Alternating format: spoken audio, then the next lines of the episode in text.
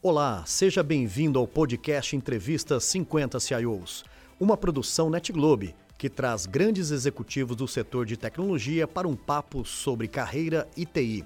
Eu sou Renato Batista, fundador e CEO da NetGlobe.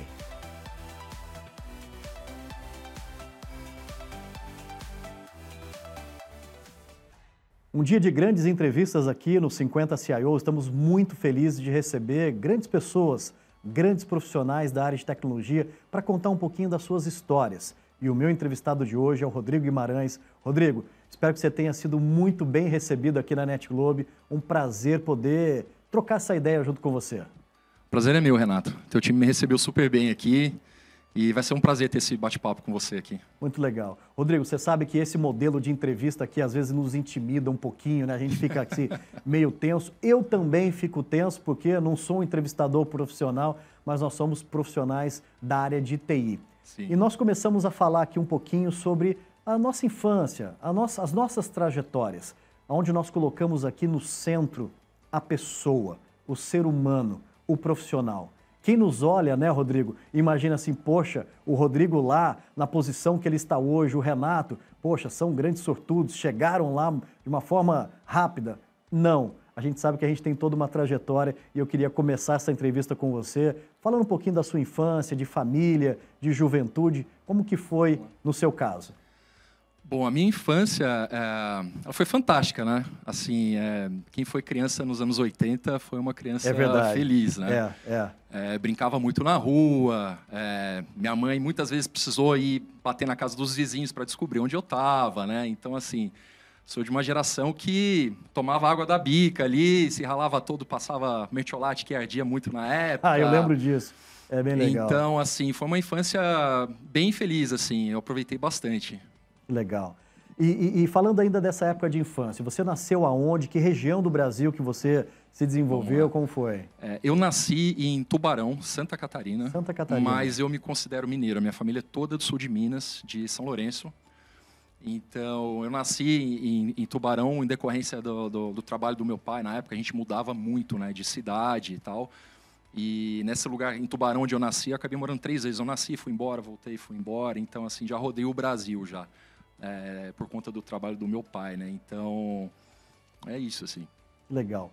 Rodrigo, falando um pouco da, daquelas coisas ainda de criança, né? Você é, era daquelas crianças também que é, é, já começava a despontar um pouco do que você queria fazer no trabalho, você vendia alguma coisa, prestava já algum servicinho para ter um dinheirinho ali, né, para comprar alguma coisa que você queria, alguns flashes dessa época sua de infância. Bom, eu não era muito, eu nunca fui muito comercial, né? É. Por mais que eu já tenha trabalhado um, é, no início da minha carreira é, com a parte comercial, é, eu sempre fui uma pessoa mais introvertida, né? Então, mas gostava, assim, quando era criança, montava aquelas bancadinhas na frente da casa da avó para vender suco, para ganhar uma moedinha. Então, assim, coisa, é, coisa de criança mesmo da época, né? A gente não tinha tablet, não tinha celular na época, então a gente precisava ser criativo para criar a nossa brincadeira e se distrair ali para passar o dia, né? Então era mais nessa linha mesmo, né? Não tinha muito, é, andava muito de bicicleta, enfim, era, era mais nessa linha mesmo, assim, né? Que legal. Rodrigo, e falando um pouco de TI, né? Ou seja, quando foi que tecnologia começou a bater na porta da sua vida ali, dizer assim, opa, calma aí, eu acho que é, é essa profissão que você tinha que ter. Você chegou a ter computador em casa ainda quando criança? Como é, foi? Então, foi, foi, bem nessa, foi, foi bem nessa época, assim, na minha adolescência, nos anos 90 ali, quando as famílias começaram a, a ter os seus primeiros PCs em casa, né? É. Então, assim, eu usava mais como, como entretenimento, né? É, com joguinhos e tal, mas aquilo lá me, eu tinha alguma coisa interna ali que me instigava a tentar mexer, tentar editar alguma funcionalidade ali, de mudar um nome, mudar uma cor de algum joguinho que eu estava mexendo ali, né? Então, eu mexia muito ali no, no sistema operacional do, do MS-DOS.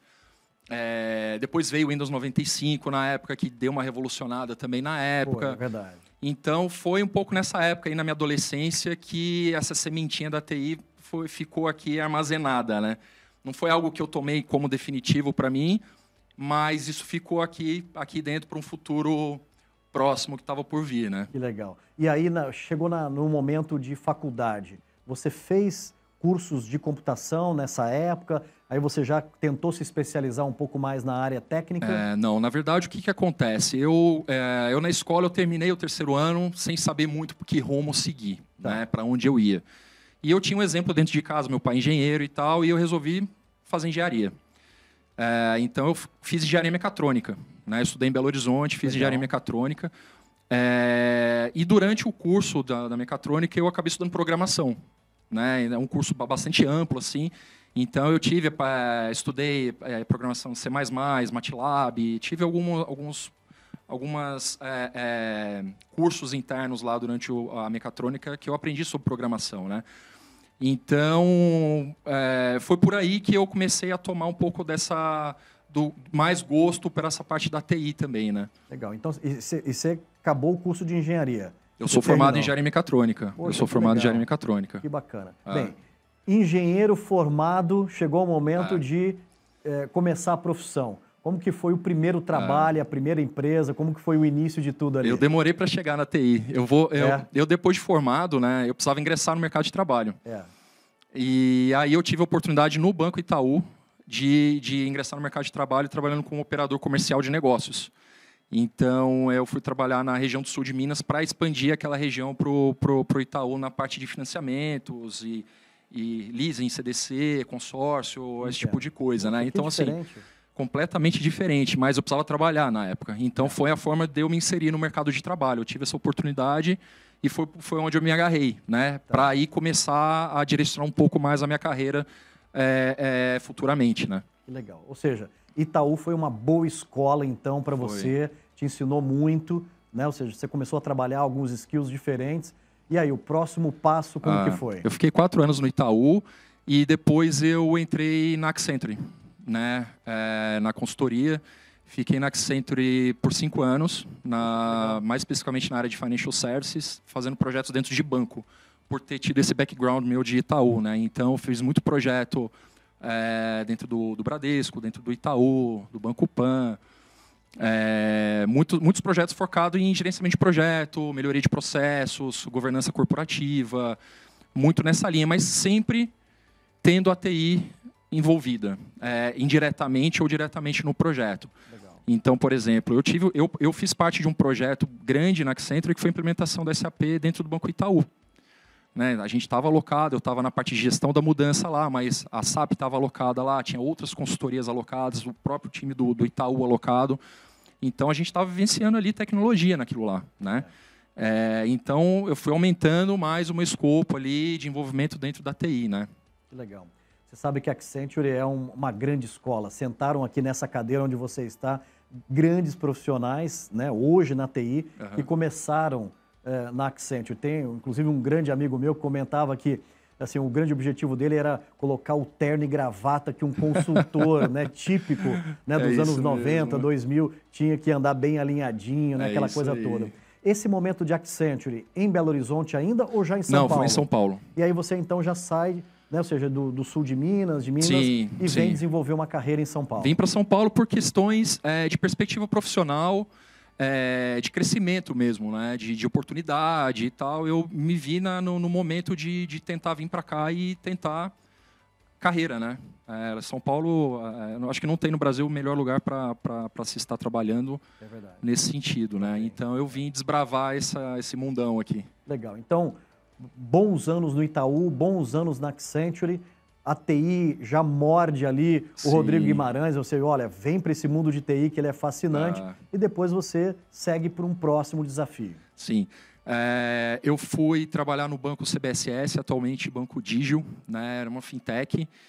E eu fui trabalhar com, com gerenciamento de projetos dentro de banco também, mas dentro da estrutura da, estrutura da Superintendência de Tecnologia. Tá. Né? Então, muito próximo do time de arquitetura, de infraestrutura, é, fazendo projetos para essa fintech, né? E um dos projetos que, que eu participei, que eu tive o prazer de participar, né, foi, foi o desenvolvimento mesmo é, do, do cartão internacional do Digio, né? Que, que criou e, e, esse produto se tornou o nome do banco, né? Ele cresceu tanto que hoje, é, se você pesquisar e buscar, você vai ver o Digio. É o antigo banco CBSF, CBSS, que pertencia à holding do Bradesco e do Banco do Brasil. Então, eu, eu saí da Accenture de Financial Services, continuei trabalhando dentro de banco, mas dentro da área de tecnologia. Que legal. Né? Que então, é, foi um ano e meio, quase dois, trabalhando lá com eles. Uma das grandes oportunidades, né, Rodrigo, que a TI nos dá na vida é a gente conhecer vários tipos de negócio. Uhum. Hoje você está num, numa posição super importante, num segmento super importante do nosso país, né, que é relacionado ao mundo da saúde animal, ou seja, o mundo do agro, o mundo de, é, seja, de, de, de, animais, né, ou seja, Sim. como um todo. Como que é para você assim, essa perspectiva né, de TI aplicada a diferentes tipos de negócio? É, foi, foi um mundo novo que, quando eu aceitei esse desafio, né? É, de sair assim do mundo financeiro para ir para a farma ali, o mundo de saúde animal, né? E é um mundo muito humano, né? É muito focado em pessoas, assim. É, as pessoas, é, elas estão na frente de tudo, assim. Elas estão em primeiro lugar. E, e, me conquistou, né? Assim, eu tô, eu trabalho hoje, eu tô na Elanco Saúde Animal. Eu entrei lá em dezembro de 2016, né? E, e tô vendo a empresa crescer assim é, desde então, né? A gente passou por várias etapas aí, por vários processos. E a tecnologia dentro, dentro da, da empresa, ela é, é, é, ela é primordial, né? A gente é uma empresa global, né? Ela não é, ela é uma empresa americana e a gente tem nosso hub de tecnologia espalhado no mundo inteiro. Assim, a gente tem é, é, nos Estados Unidos, a gente tem é, na Europa, Índia, então e aqui no, no Brasil, na, na, América Latina. Então, assim, a gente a nossa área de tecnologia está espalhada, é uma empresa gigantesca.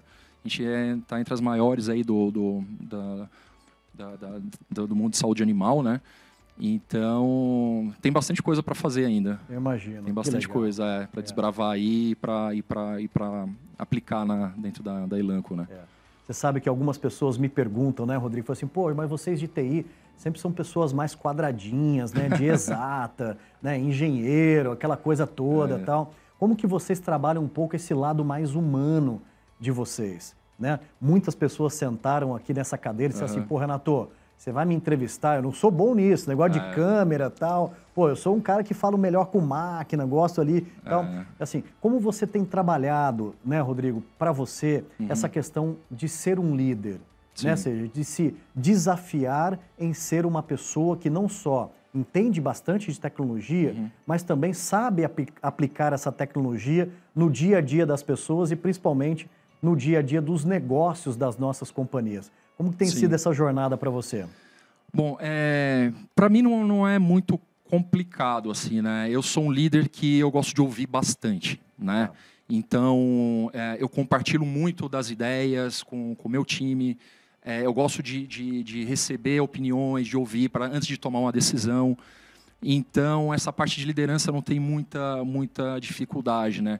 É, então, assim, a, Elanco é uma empresa que ajuda bastante a gente a, nessa parte de desenvolver a, a liderança, né? Essa liderança de, de, de ouvir bastante é, os, os, os, liderados é, para ajudar na tomada de decisão. Ela, é, a gente recebe treinamento, a gente sabe o que, qual é o perfil de cada funcionário dentro da empresa, se é um perfil de uma pessoa mais focada em entrega, se é uma pessoa que precisa mais de atenção, se é uma pessoa que precisa de mais detalhes, quando você vai abordar, vai ter essa abordagem com ela.